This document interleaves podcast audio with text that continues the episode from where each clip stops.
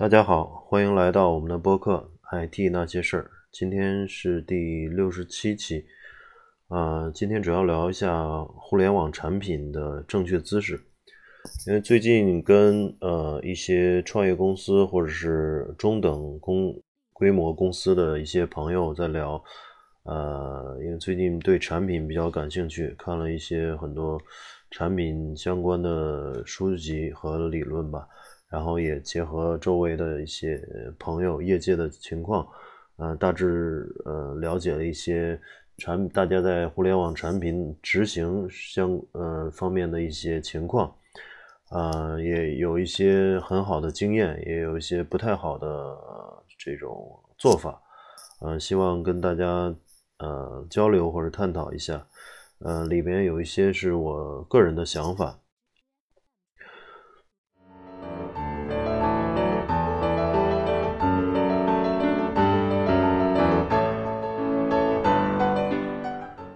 首先，嗯，跟大家去聊一下这个互联网产品啊。呃，最早其实是，呃，在软件这个这个时代，也就是大概十年前的时候，其实没有产品经理这个职位的。嗯，一开始都是在软件行业都叫项目经理，然后随着这个互联网的崛起，慢慢的在互联网公司里面。需要有人去对这个整个呃需求的这个定义，还有这个具体的这种技术实现，包括整个当互联网这个互联网产品做好以后，推向市场以后，用户的反馈，对整个闭环需要有人去掌控。其实跟传统软件的项目经理的角色类似，但是产品经理的呃需要做的事情或者说工作范围。跟项目经理又有所不同，它主要是从一个商业的 idea，嗯，可以说，其实从这个角度来说，一个创业公司的呃 CEO 实际上就是最大的一个产品经理。呃，大家也知道，像腾讯的、微信的张小龙，呃，老大张小龙，实际上他就是一个微信最大的产品经理，他对微信的整个。呃，功能裁剪啊，包括什么上线啊，呃，做什么，先做什么，后做什么，它是具有呃决策权的，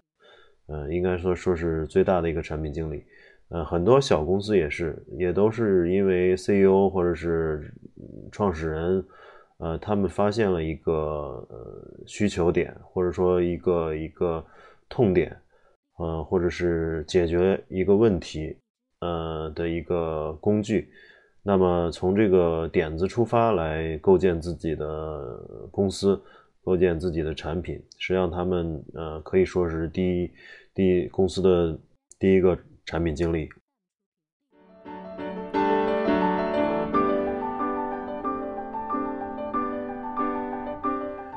呃，然后随着互联网公司的越来越大，然后呃随着这个市场上的产品越来越多。那么，嗯这个产品经理的角色就越来越多了。所以现在，呃，大家已经在无论是在呃公司里也好，还是在招聘网站也好，都可以看到这个产品，嗯，产品经理这个角色已经是，呃，已经是很普遍的一个公司的配置了。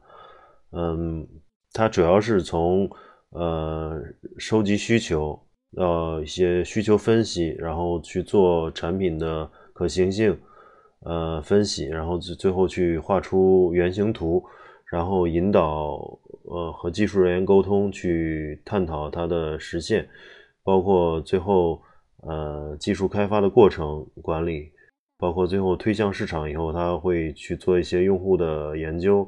呃，用去收集用户的反馈，啊，甚至现在还有一些呃数据买点啊，就是他会看一些呃日活啊。呃，这个各种数据等等等等，他会去对用数据对自己的产品的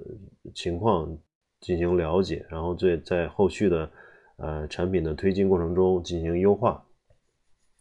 所以其实现在呃从现在呃这个意义上来讲，产品经理要做的事情非常非常多，呃，他还要了解很多竞品啊，做行业研究，做。呃，这个整个对市场还要还要有敏锐的嗅觉，做一些前瞻性的一些一些东西。呃，一个好的产品经理应该是有嗯很多年的这种呃经验也好，或者行业的沉淀也好，才能成为一个特别有经验、特别呃特别厉害的一个产品经理。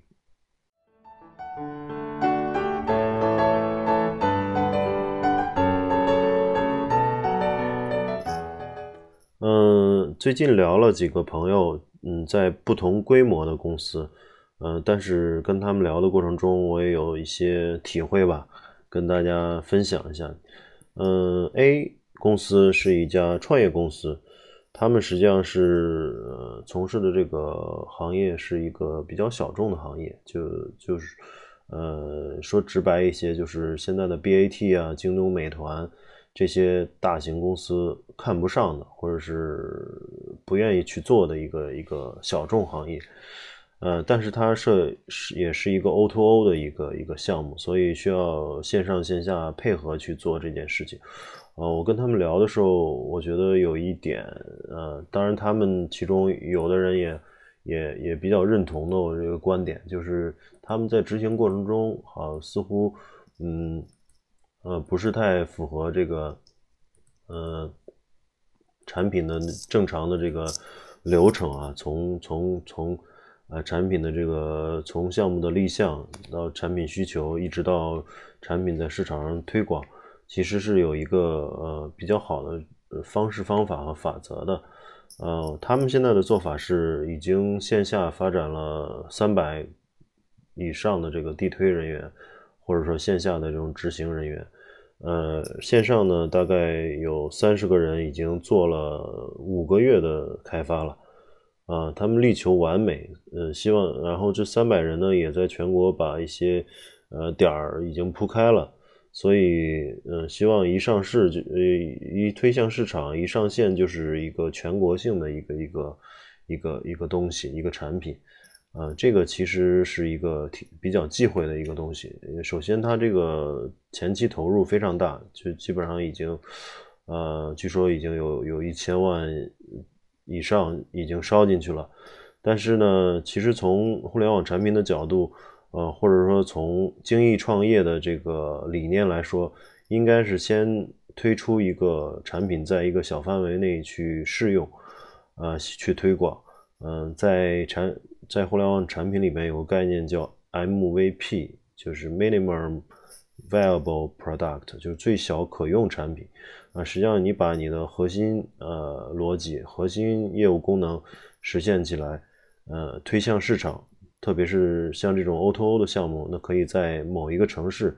某一个特别熟悉的城市去去去推，然后看一下它的反应、市场反应。其实从一个产品推向市场到它成熟是至少需要一段时间的，快则这个三五个月，慢则。一年半年都有可能，它是有一个成熟期的。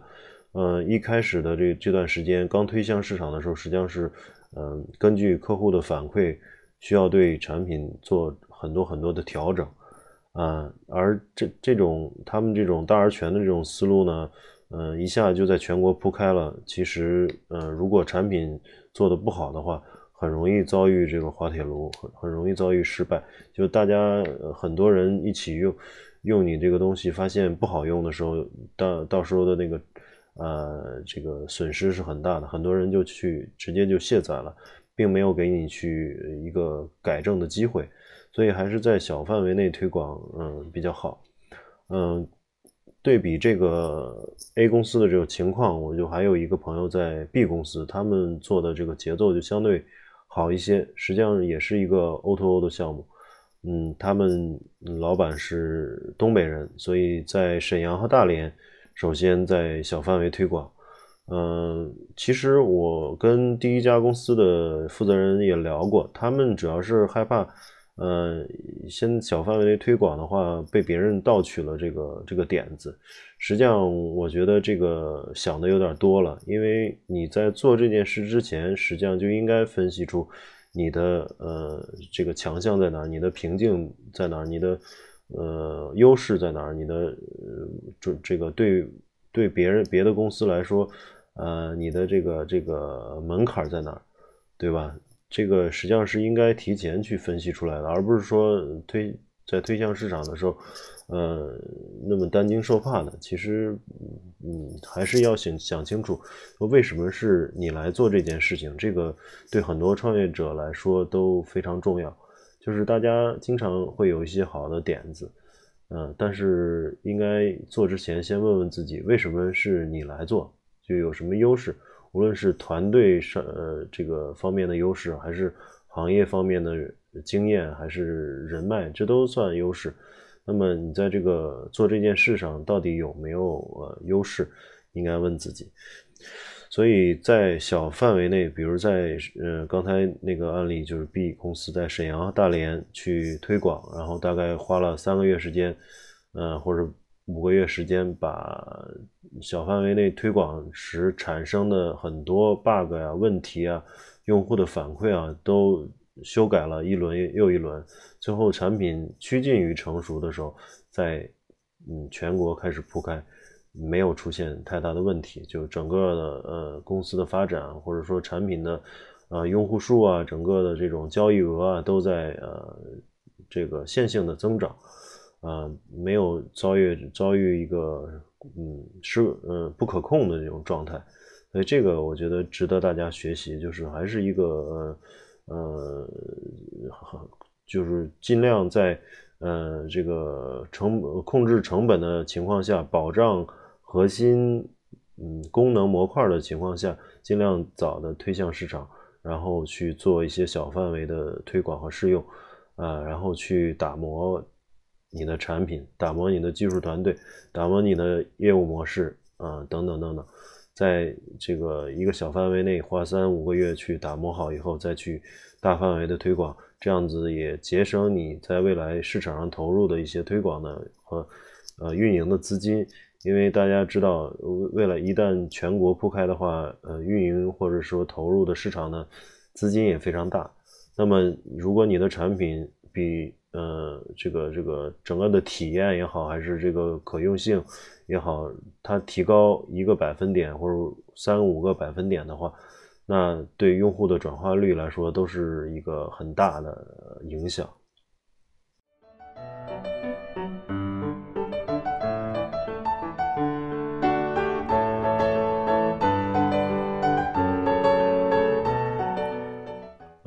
第二个例子也是一个朋友的公司吧，嗯，他们是一个一年左右历史的公司，呃，基本上团队也比较稳定了，然后功能也都实现了，然后主要是去呃地推线下的这种推广啊，等等等等，去合作加盟等等等等，嗯嗯，线上的这种平台是可以说是基本上是满足需要了。满足现在的业基本业务需要，但是，所以在，呃，从老板的角度来说，可能就不太愿意在技术和产品上做更多的投入了。呃，我可以，我也跟他们的这个技术和产品负责人聊了，就是，呃，公司觉得，嗯，只要能支撑现有业务，呃，不需要再做更多的投入。这实际上是一个。呃，问题就是这样的公司，我也见过很多，就基本上会陷入啊一个一个比较中等或偏下的这种水准吧。因为其实互联网产品上线之后，呃，需要持续的这个投入和和迭代，呃，更新，呃，因为大家也可以看到，现在无论是呃这个，无论是这个用户体验方面。包括之前的指纹啊，还有现在的呃这个面部识别啊，包括推荐系统啊，还有人工智能等等等等，现在产品都在呃争先恐后的集成这些最新的呃技术，还有一些最新的这种呃用户体验的一些东西，比如说简单的原来是这个验证码是需要在一个特别难看的这个图片里面去去选择，对吧？后来，呃，大家是变成这种滑块儿，这样子的话，嗯，对于用户的体验来说就是一个提升。这只是一个简单的例子，就是整个互联网的体验都在不断的发展中，有的是跟技术相关的，有的跟技术不相关，是一个从人从这个用户的角度出发的一些优化。那么你的整个呃整个行业来说，你们所在的公司所在的行业所所这个所有的竞品，实际上都在不停的去更新。大家可以看到，比如说互联网金融行业，那么呃可以看到京东金融啊、苏苏宁金融啊，还有这个蚂蚁金服啊等等这些呃 A 类企业吧，一线企业，包括陆金所，他们的产品更新迭代速度是不慢的，基本上可能两三周至少就会发一版。每一版都在追追着最新的这种技术发展和用户体验的这种啊发展来走。那么一旦你的产品停滞，你就跟啊 A 类公司是甩开越来越大的距离，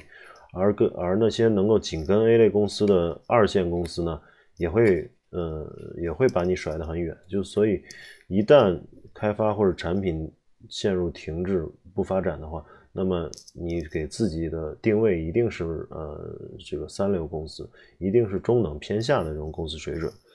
嗯，这个我希望还是大家能够重视起来吧。嗯，举个简单的例子，就是最近大家也知道，就是苹果发布了 iPhone X，它实际上呃 iPhone Ten 吧，应该说，嗯，iPhone Ten 这个版本它实际上是取消了 Home 键。呃，然后用面部识别去解锁，呃，去也没有指纹识别的功能了，呃，而且它的屏幕比例也变了，就变得长了，因为它是呃全面屏。那么我们就可以看到了，就是很多 APP 对它的支持是有问题的，至少从我的体验，呃，因为我拿到机器是比较早的，呃，刚拿到机器的时候，呃，联通的。那个 A P P 实际上是呃闪退的，就体验非常差，就就基本上前两周联通的 A P P 没有更新新版本的时候，这个在 iPhone X 是不可用的，这是一类。第二类呢，就是对 iPhone X 的支持不好。你看到同样的一竞品的这个 App，有的是能够完美的支持，呃 iPhone X 变得变得变成全面屏，然后这个非常。呃，各各个功能模块排列组排列的又非常科学，所以让你觉得在 X 上，呃，在 Ten 上的这种体验非常好。而有的公司呢，呃，就根本就没有支持，它还是那个上面一个大黑边，下面一个大黑边，呃，确实是这这个体验不太好。啊，还有一种就是简单的拉伸，就是把工把这个 A P P 拉长了，这种体验也不太好，就是感觉。你对用户的态度是呃糊弄的态度，所以就是这就这几种，呃一种是崩溃，一种是不兼容，一种是简单拉伸，一种是很好的去做适配，呃这四种态度的公司和这四种态度的产品的结果，会造成用户的一种心理感受，就是你到底重视不重视用户，或者你的公司的技术和产品的能力到底如何，也。反映出，呃，也会深深的影响用户对这个公司或者对对这个产品的看法，呃，至少对我来讲和我周围很多朋友来讲，确实是这个样子。就你如果要是在 iPhone Ten 出来的时候能够做很好的适配的话，大家会觉得你的公司产品技术能力很强，能够对最新的呃手机做做一些更新，嗯，然后那些落后的显然都是一些。呃，要么是国企背景的，要么是一些呃走下坡路的公司，这会对你的公司产生极大的这种呃影响。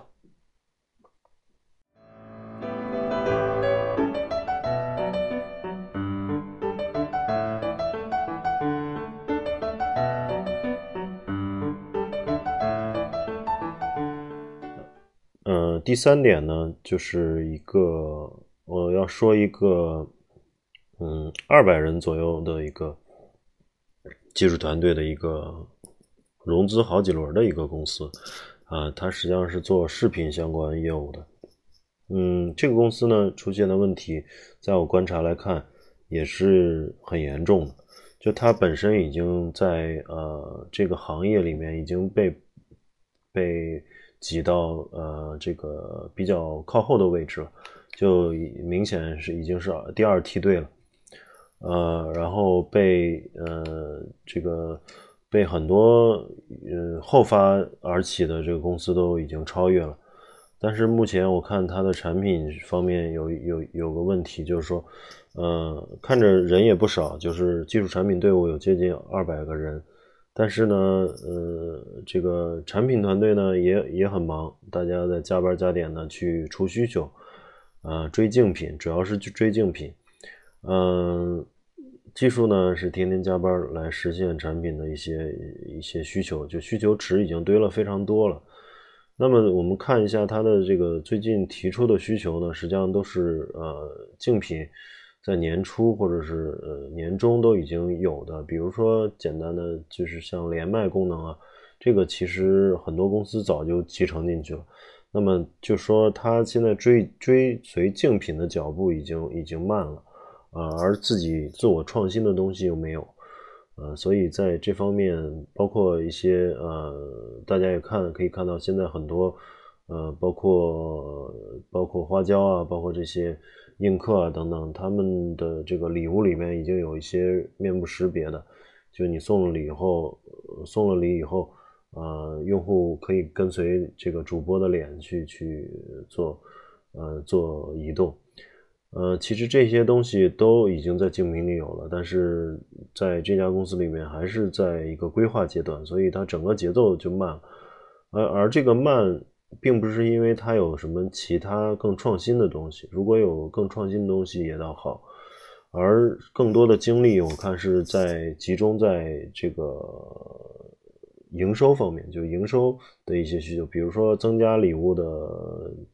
呃，数量啊，增加礼物的这个数额啊，等等等等，呃，这些可能短时间的短时间内可能造成一些呃营收上的增长，但是最长期来说，对产品是不好的。实际上产品很落后，就说白了，嗯，同样的主题公园，有的公园在不停的这种进步，比如说像迪迪士尼啊，还有这个环球影影城。这些呃一线的这种主题公园，那么它在不停的提高自己的硬件水平，然后跟嗯最新的科技相结合，然后这个它就有稳定的门票收入。那么有的公园呢，它一方面不提高自己的硬件水平，呃，一方面去嗯这个在门票或者在内部。呃，内部这个这个游玩的过程中进行各种收费，呃，短时间内可能会造成它的营收呃增长，但是长时间会跟那些一线甚至二线的主题公园越来越拉开差距，呃，最终导致这个产品的落后，呃，用户的呃这个这个呃离呃这个用用户的这种这种呃抛弃吧。所以我觉得，嗯，还是要有一些，呃，创新的想法。就是还是有从产品来讲，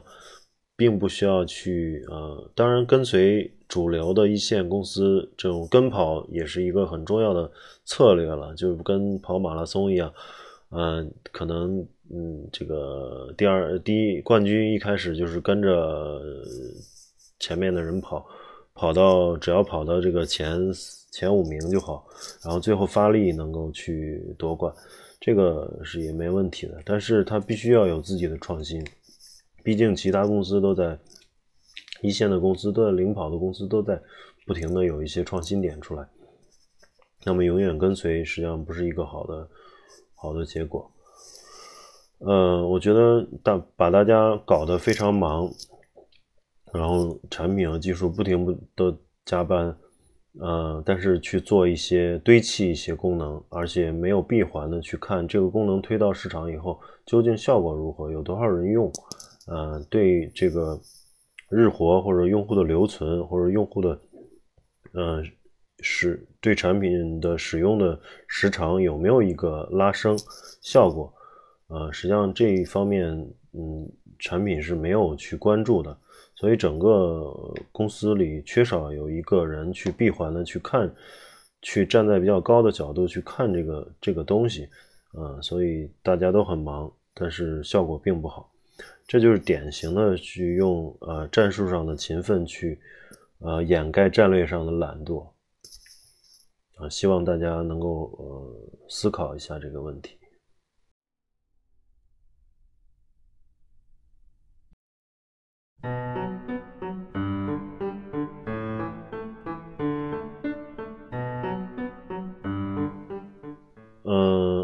那我们公司就说这些。最后，我跟大家聊一下，就是，嗯，关于互联网的这个需求啊，需求分析。很多人说，我一开始有一个点子以后，我我我我把一个原型做出来了，后面我应该怎么考虑这个这个需求的一些呃可行性啊，还有这个它到底会不会被市场接所接受啊？我觉得。嗯，最近我看了一些文章也好，书也好，他们提了一些一些东西吧。我觉得，嗯，虽然虽然，呃，怎么样去呃产生一个好的点子，能够在市场上得到呃爆发式增长，这个当然每个人呃都不可能说出来，因为如果真的有这个好点子，那么肯定自己就去去做了嘛，对吧？嗯，但是呢，里面有很多应该避免的东西，就是说什么样是好点子，我不知道；但是什么样的点子是坏点子，我可以跟大家分享一下。就是好的需求，它实际上是有几个几个呃重点，嗯，三个重点，呃，就是效率、呃成本还有体验，这是一个成功产品的这个可以说是三要素吧。再加上它的一个前提条件，就是这个产品首先要解决问题，解决问题就是说能够解决用户的痛点，啊，也就是一个刚性的需求，啊，有的人其实，嗯，我周围也有很多朋友在天这个在天天在想这个想，有很多想法都想用互联网去实现，但是有些想法根本不是。呃，根本不通，是因为它，呃，解决的不是问题，就是它现在并没有人觉得它是一个问题，嗯，它并不是痛点，嗯，所以这个这个，首先它真的是有那个需求，解决了问题，解决了痛点，嗯，大家听到这个，看到这个产品之后，就是一拍大腿，觉得这东西太好了，就一直要的就是这个东西。嗯，就像这个，我们用微信也好，用这个这个美团外卖也好，用滴滴打车也好，这个东西确实在生活中已经呃很难离开了。嗯，一旦去大家再去回想没有这个外卖呃手机外卖 app 的时候，或者没有这个滴滴打车的时候，那么就是一个很很很痛苦的事情了。一旦习习惯。就离不开的东西，往往都是特别好的一个产品。嗯，从效率角度来讲呢，就是它首先是通过互联网去解决了信息的这个嗯信息的这个呃不通畅问题，解决了这个呃信息平等，解决了沟通问题，就是这个信息不对称问题，就是比如说拿滴滴打车来。呃，来举例的话，就是呃，这个呃，滴滴打车呢，它可能这个推出来以后呢，它最大的最大的好处就是它呃，这个这个，它把这个把用户的这个需求和司机的需求给集成集成到一起了，对吧？呃，它能够让司机能更有效的去获取客户。也能让客户更有效的去呃让这个呃嗯这个这个打到出租车，这首先解决这个呃信息嗯信息不平等问题，然后第二个就是成本，它成本并没有增加，对用户来说，呃对司机来说也也是能够这个减少空驶。嗯，这就是一个很好的事情。那为什么前一段时间 O2O o 的项目死了很多呢？比如说上上门去洗车的，比如说上门做饭的等等等等等等，这些项目都死了，就是他从成本方面没控制好，就是洗车一单十五块钱，那么对于客户来说，可能呃是可能是省钱了，但是呃如果是那边洗车的人不赚钱的话，那是无法无可持续，无法这个这个持续性发展的，所以必须要考虑 O2O 要考虑两端都不受影响。那还有现在那个上门美甲的那个项目，为什么能够做下去？那是因为在平台方他并没有去呃摊高成本，就是说原来你在线下涂一个指甲可能一百块钱，那我上门也是一百块钱，那么没有提高用户的成本，然后让那个提供服务的这方也愿意去接受，你没有没有没有抽取佣金嘛，然后他的赚钱渠道来自。这个这个美甲相关的一些东西，比如说美甲的那指甲油啊，等等等等，它从这方面去去去去盈利，所以从成本上也得考虑。第第第三个就是体验方面，体验方面这个这个需要长期的摸索，就是有些路可能是不通的，比如说呃很多的上门服务，呃从。一开始设想体是 OK 的，但是从执行下来体验不好，是因为很多人还是注重隐私，也不愿意，呃，有人经常，呃，有有人经经常来家里去去，比如说来家里做饭啊，这个这个厨师上门的这种服务，啊，对很多人来说还是有隐私的侵犯，所以大家从效率、成本、体验方面去考虑，综合考虑这个项目，嗯，这个产品合适不合适？是一个好的办法。